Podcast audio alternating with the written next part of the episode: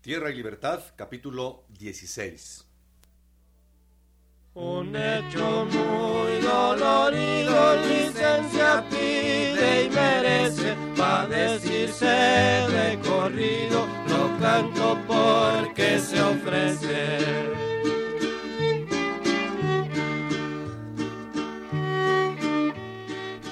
Radio Educación presenta Tierra y Libertad de José Revueltas.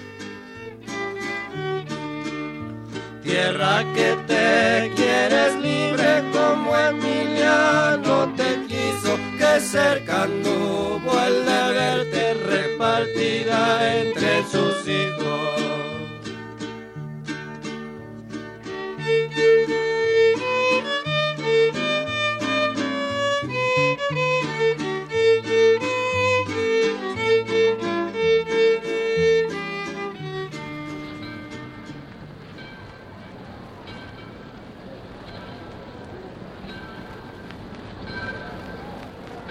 General Zapata, hágame usted favor de pasar por acá. No volverá a ser molestado. ¡Déjeme! Pues dónde se me iba a olvidar tu cara, desgraciado. No me falte usted al respeto. Tú eres Pascual Meléndez, el asesino que les aplicó la ley fuga a nuestros hermanos de Anenecuilco. General Zapata, eh, general, soy el ingeniero Robles Domínguez y me tiene para servir. ¡Arresten a ese asesino, Eufemio! ¿Eh? Sí, Emiliano. Sí, mi general. General, a nombre de la revolución y como representante del señor Madero, le suplico que retire usted esa orden.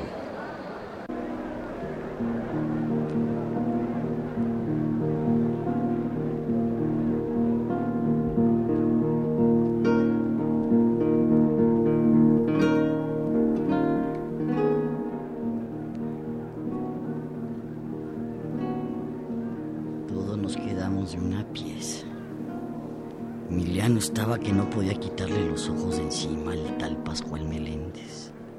Es que ahora era coronel. Pues era un asesino.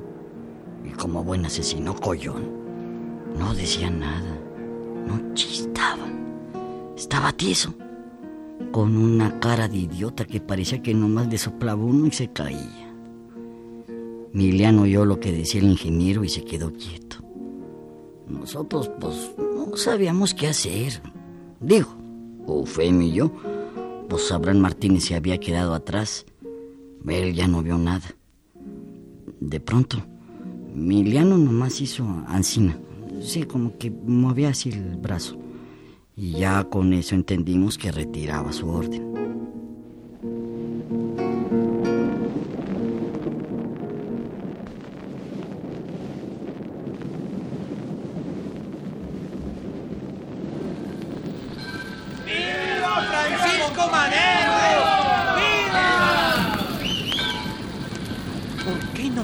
De la hora precisa de su llegada y del hotel en que se hospeda, general? Hubiera ido una comisión por usted. Lo bueno es que ya nos falta muy poco para obtener el triunfo completo. Y hombres como ese Pascual Meléndez no los volveremos a permitir sobre la tierra. Ve- Venga, general, general, por aquí, venga, venga, mire, ya está llegando el señor Madero. ¡General Zapata! ¡General Zapata! Oye, Milo, ahí te hablan. Mira, es aquella señora. ¡General caray. Zapata! Con permiso, por favor. Con permiso. General Zapata. Un abrazo. Soy Dolores Jiménez. ¿Dolores Jiménez? ¿La mujer escritora de veras? A sus órdenes, mi general. Un abrazo. Ah, ah, sí, pues cómo no. Eh,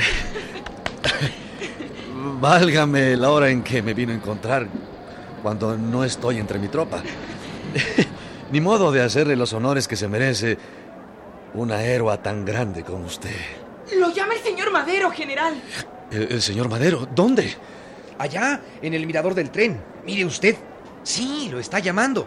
Vamos, general, venga. Eh, Pues vamos. ¿Usted viene también, señorita? Sí, eh, claro que sí. Vamos.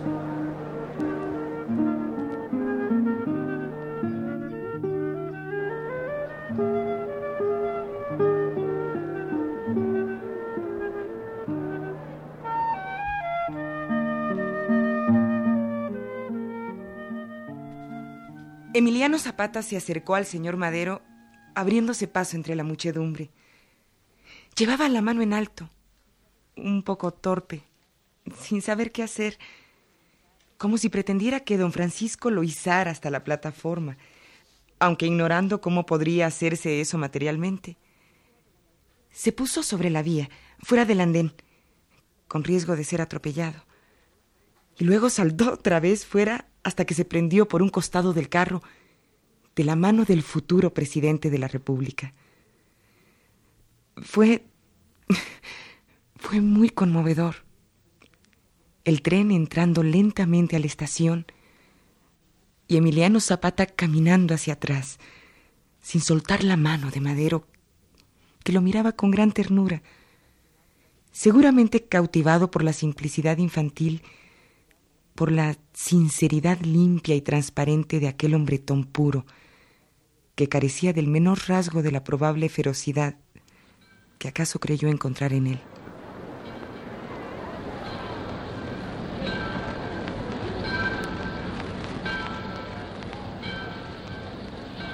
Vean en mi casa en las calles de Berlín, para que cenemos juntos, general. Ahí le traemos los papeles para que los mire, señor Madero. Eufemio, el cofre con los papeles de Nenecuilco. Sí, sí, general. Lo espero en mi casa. Tenemos muchas cosas de qué hablar. Adiós, hasta luego, general. Adiós. Venga, venga usted, general.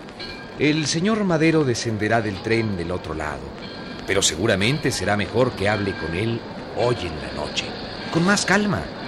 ¿No cree? Eufemio. Ay, Milo, ¿cómo creías que me arriesgara yo a que se nos fueran a caer los papeles en medio de esta bola? ¿Qué? Sí, digo, cuando me los pediste para...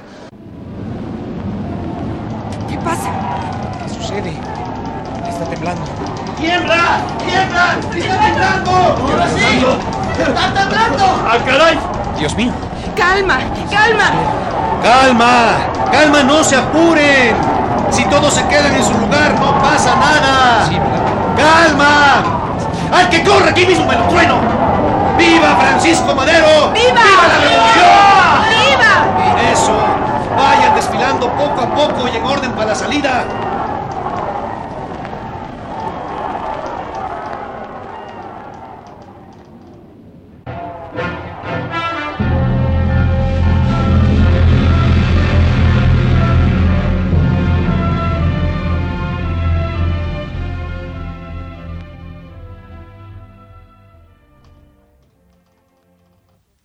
Aquello en sí fue todo un espectáculo. Emiliano Zapata, subido al estribo de un tren, apuntaba con su carabina en una sola mano, mientras con la otra se sostenía de la barandilla, a tiempo que el carro oscilaba suavemente de derecha a izquierda y en sentido inverso.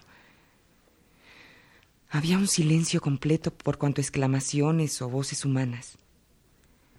La gente empezó a desplazarse más o menos en orden hacia la salida de los andenes. En un momento, los ojos de Emiliano se elevaron hacia arriba, discreta, disimuladamente. Yo seguí su mirada. La gran lámpara de la estación de San Lázaro se mecía cada vez con más fuerza. Ya casi toda la muchedumbre había salido. Faltaban unas cincuenta personas.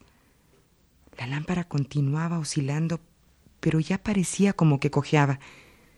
Uno de los eslabones se había soltado. Quedaban ya unas quince personas por salir y la lámpara perdió otro eslabón. Yo la contemplaba francamente fascinada, inmóvil. De pronto... ¡Señorita Dolores! ¡Ah! Perdóneme, señorita Dolores. ¿La lastimé? No, no, general. Muchas gracias. ¡Eufemio, el cofre! Aquí lo tengo, bien agarrado. Ya cesó. Vámonos, eh, vámonos de aquí antes de que esto vuelva a repetirse. ¿Y el señor Madero? Él ya salió por el otro lado. No creo que le haya tocado esto. Vámonos, vámonos. Vámonos, pues. A ver si encontramos a Bran. Pues, sabe, se nos perdió entre la bola. Seguro lo encontramos afuera. Apóyese eh, en mi brazo, señorita. Gracias, general Zapata.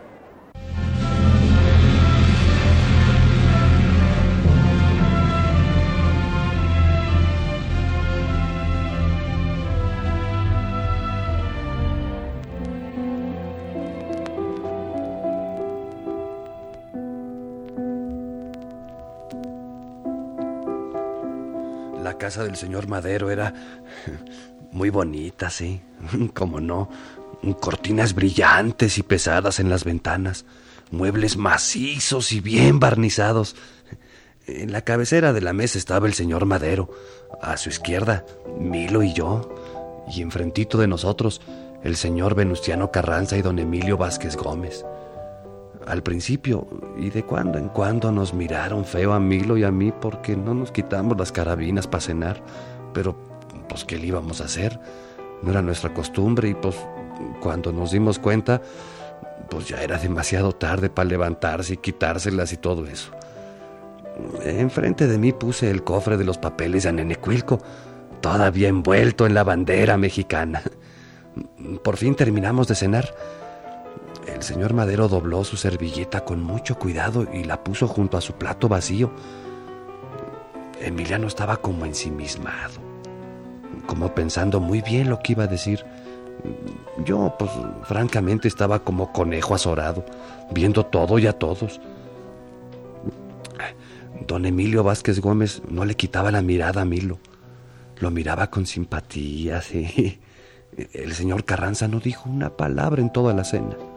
Solo garraspeaba.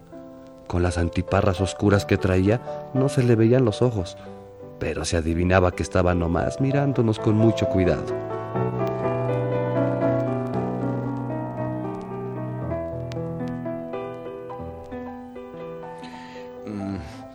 Lo que a nosotros nos interesa es que desde luego sean devueltas las tierras a los pueblos y que se cumplan las promesas que hizo la revolución. Por eso queremos que mire usted los papeles de Adenecuilco, que son desde los tiempos de Felipe II. Y, y así es el caso de todos los pueblos del país, que nomás les han quitado las tierras siempre. Todo eso se hará, pero en debido orden y dentro de la ley, porque son asuntos delicados que no pueden ni deben resolverse de una plumada y a la ligera. ¿Les parece bien, señores, que pasemos al salón a tomar el café? Eh, sí, sí, cómo no. Sí, señor. General Zapata, permíteme usted. Venga, venga. Con su permiso, señores. Espéreme tantito, señor Madero. Eh, perdóneme, este cofre no lo dejo solo. Sí, sí, claro. Mire usted, general. Lo que conviene de pronto es proceder al licenciamiento de las fuerzas revolucionarias, porque habiendo llegado el triunfo, ya no hay razón de que sigamos sobre las armas. La revolución necesita garantizar el orden, ser respetuosa con la propiedad.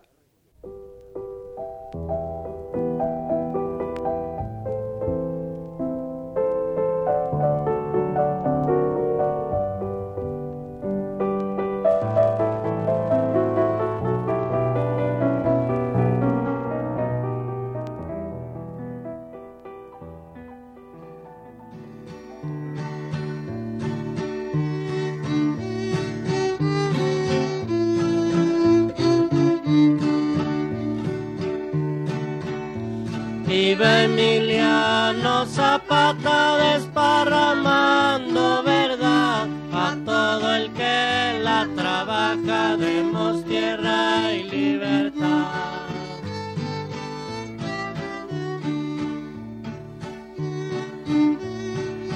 Tierra y Libertad de José Revueltas.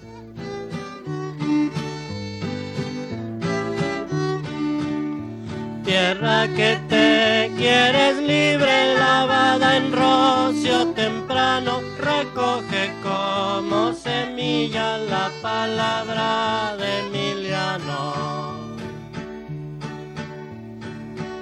Actuaron en este capítulo por orden de aparición Sergio Morante, Salvador Sánchez, Agustín Balvanera, Federico Engels, Miguel Ángel Infante, Oscar Yoldi, Luisa Huertas y Mario García González. Música original de Herando González.